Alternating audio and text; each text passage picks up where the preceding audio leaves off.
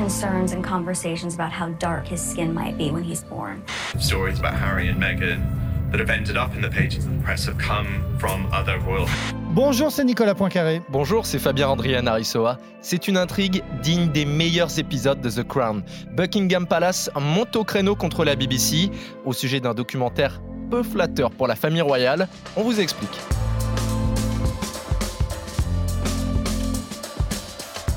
Les princes et les médias, c'est le nom du documentaire en deux parties que la BBC consacre aux princes William et Harry et au coup tordu qu'ils peuvent se livrer, quitte à instrumentaliser la presse.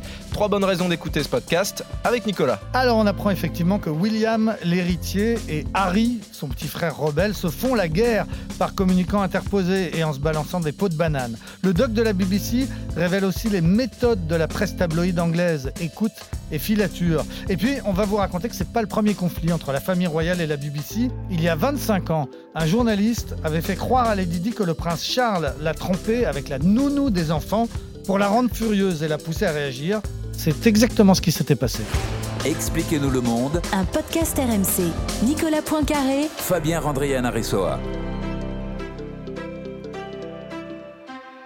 Pendant des années, les deux frères qui étaient orphelins de mère étaient vraiment très très soudés, mais depuis un certain temps maintenant, on réalise qu'ils sont en fait en guerre désormais. Oui, c'est ce que raconte très bien ce documentaire. Une guerre fratricide, donc entre d'un côté euh, le, fils aîné, hein, William, qui est l'héritier, et puis son petit frère euh, Harry. Et au-delà, en fait, il y a deux clans. D'un côté, on va dire les légitimes, c'est-à-dire la reine Elisabeth II, son fils, le prince Charles, le petit-fils futur roi William et sa femme Kate. Ça, ça forme le premier clan. Et puis en face, Harry et sa femme américaine Meghan Markle, qui sont désormais réfugiés en, Californie. Et à en croire le documentaire, eh bien, il y a une guerre de communication entre ces deux camps, ces deux clans, où tous les coups sont, sont permis.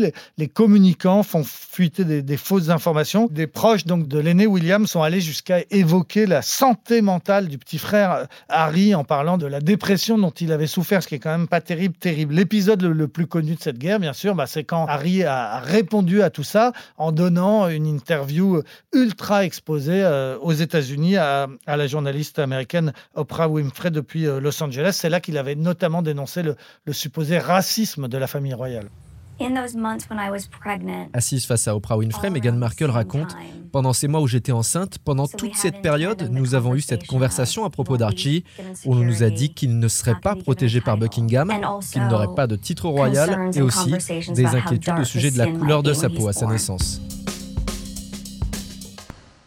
Jusqu'à présent, il y avait une sorte d'arrangement, pas de pacte de non-agression, mais un pas de deux un peu particulier entre la famille royale et la presse. Oui, c'est un jeu ambigu, un peu donnant-donnant. C'est-à-dire qu'en gros, la famille royale donne des photos, donne accès à certaines fausses confidences, généralement tout ça un peu à l'eau de rose, bien pensant, etc. Et, la presse, bah, recevant le, le, scoop, la photo euh, exclusive, en échange, va faire un papier ultra euh, positif. Et, et ça marche comme ça. Sauf que justement, Harry, le petit frère, il n'a pas jouer ce jeu-là, et notamment parce qu'il déteste la presse en général depuis euh, la mort de sa mère. Hein. Souvenez-vous qu'elle est, morte à Paris, poursuivie par des paparazzi. Le, Harry est persuadé que les journalistes en général sont responsables. Donc il n'a pas joué ce jeu-là, et il l'a notamment pas joué au moment de la naissance de son fils aîné. Il y a eu une photo, et puis basta, en fait. Il n'a pas accepté ce que la, presse tabloïde aurait voulu, c'est qu'à tour de rôle, ils aient le droit à leur petit scoop, leur petit, les premières photos, le premier sourire, le premier hocher, etc. Il n'a pas joué le jeu, il n'a pas donné ses photos, et du coup, bah, la presse a commencé à se retourner contre lui. Lui et sa femme sont devenus un peu les bêtes noires de la presse tabloïde, se sont fait allumer régulièrement. Et puis Harry et Meghan ont commencé à poursuivre les journaux, ce qui n'était pas la tradition en Angleterre. Normalement, la presse entre guillemets, la presse poubelle pouvait sortir n'importe quoi. La, famille royale ignorait tout cela superbement. Euh, Meghan et Harry, ils ont dit non. Ils ont fait des procès. Il y a eu par exemple un procès assez célèbre récemment contre un magazine qui s'appelle News of the World, qui avait publié une lettre de Meghan à son père, lettre volée. Ça avait donné lieu à un premier procès. Euh, le procès en appel vient d'avoir lieu. On attend encore le, jugement. Et alors, histoire dans l'histoire, pour se défendre, le magazine News of the World disait oui, mais Meghan Markle, elle utilise la presse parce qu'elle-même donne des informations aux journaux. Et en première instance, euh, Meghan Markle avait dit jamais de la vie, c'est faux, je conteste, je n'ai jamais fait donner d'informations à, à, ces journaux. Sauf qu'en appel, News of the World a amené la preuve, un témoignage d'un ancien de l'équipe de Meghan Markle qui disait oui, on m'a demandé de donner des informations. Et donc aussitôt, la presse s'est déchaînée, c'est devenu Meghan la menteuse, de liar, c'était le, les gros titres de la presse ces derniers temps. C'est donc vraiment une guerre hein, entre les tabloïds, on va dire, et puis le couple Harry-Meghan. Meghan Markle a fait fuiter des informations dans la presse, donc ça c'est acté. Mais ce qu'a révélé dans ce documentaire Omid Scobie, le biographe de Harry et Meghan, eh bien c'est que les autres membres de la famille royale lançaient des rumeurs contre Harry et Meghan Markle. Il y a eu des rumeurs pendant longtemps qui racontaient que les histoires les plus négatives sur Harry et Meghan qui sortaient dans la presse venaient de membres de la famille royale et notamment de l'entourage de William et Kate. D'après ma propre enquête et mes recherches, c'est absolument vrai. Tu parlais tout à l'heure d'un courrier privé qui a été intercepté par les tabloïds il faut quand même parler des méthodes qu'ils emploient pour obtenir leurs informations. Oui, alors ça, le documentaire le, le décrypte un petit peu. La, presse populaire anglaise tabloïde utilise des méthodes incroyables qu'on ne connaît pas euh, en France, à ma connaissance en tout cas. En particulier, par exemple, des écoutes téléphoniques illégales. On passe par des détectives, on fait des filatures, on suit. Il y a par exemple dans le film un, détective privé qui reconnaît lui-même avoir, avoir mis sur écoute une ex-petite amie de Harry et avoir obtenu ainsi un, des informations croustillantes qu'il avait revendues très très cher à la presse euh, tabloïde. Des écoutes illégales, des filatures. J'ai jamais vu en 40 ans de journalisme en France l'équivalent. Hein. Je ne sais pas pourquoi. Peut-être qu'il y a des choses qu'on ne fait pas en France. Peut-être qu'on n'est pas assez riche. Peut-être que ça coûterait cher, que les journaux n'ont pas de quoi se l'offrir. Mais enfin, il se passe des choses euh, dans ces journaux anglais qui n'ont pas leur équivalent chez nous, heureusement.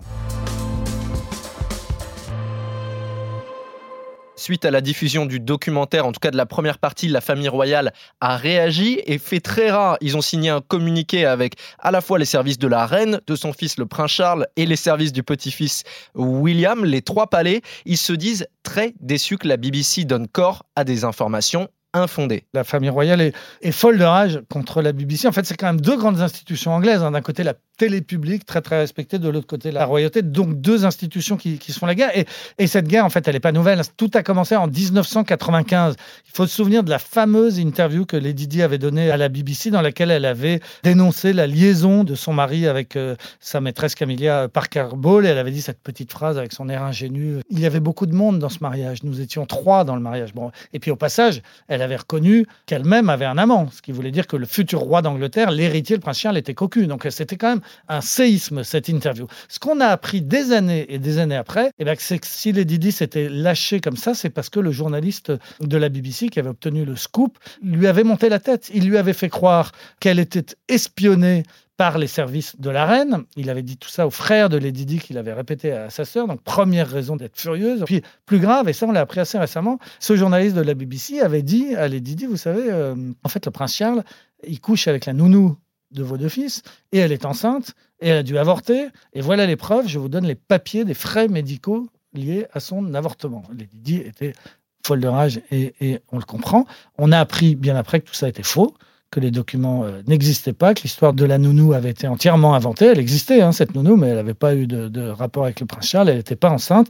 Et ça, on l'a appris des années après. Alors, il y a eu des enquêtes internes de la BBC. Le journaliste qui avait monté tous ces coups tordus a été viré assez récemment. Hein. Et puis, le dernier épisode, c'est qu'il y a eu un, procès de la nounou contre la BBC qui a obtenu gain de cause, qui a été indemnisé. Elle a touché petit peu plus de 100 000 euros, 117 000 euros, je crois, euh, pour euh, l'atteinte à sa réputation, puisque la BBC avait monté tout cet immense bobard. Ce sont des, vieilles histoires, mais en réalité, c'était le début d'un grand déballage en 95 avec cette histoire de Lady Di, le début des coups tordus. Et là, on a, on a la suite avec ce documentaire en, en deux épisodes.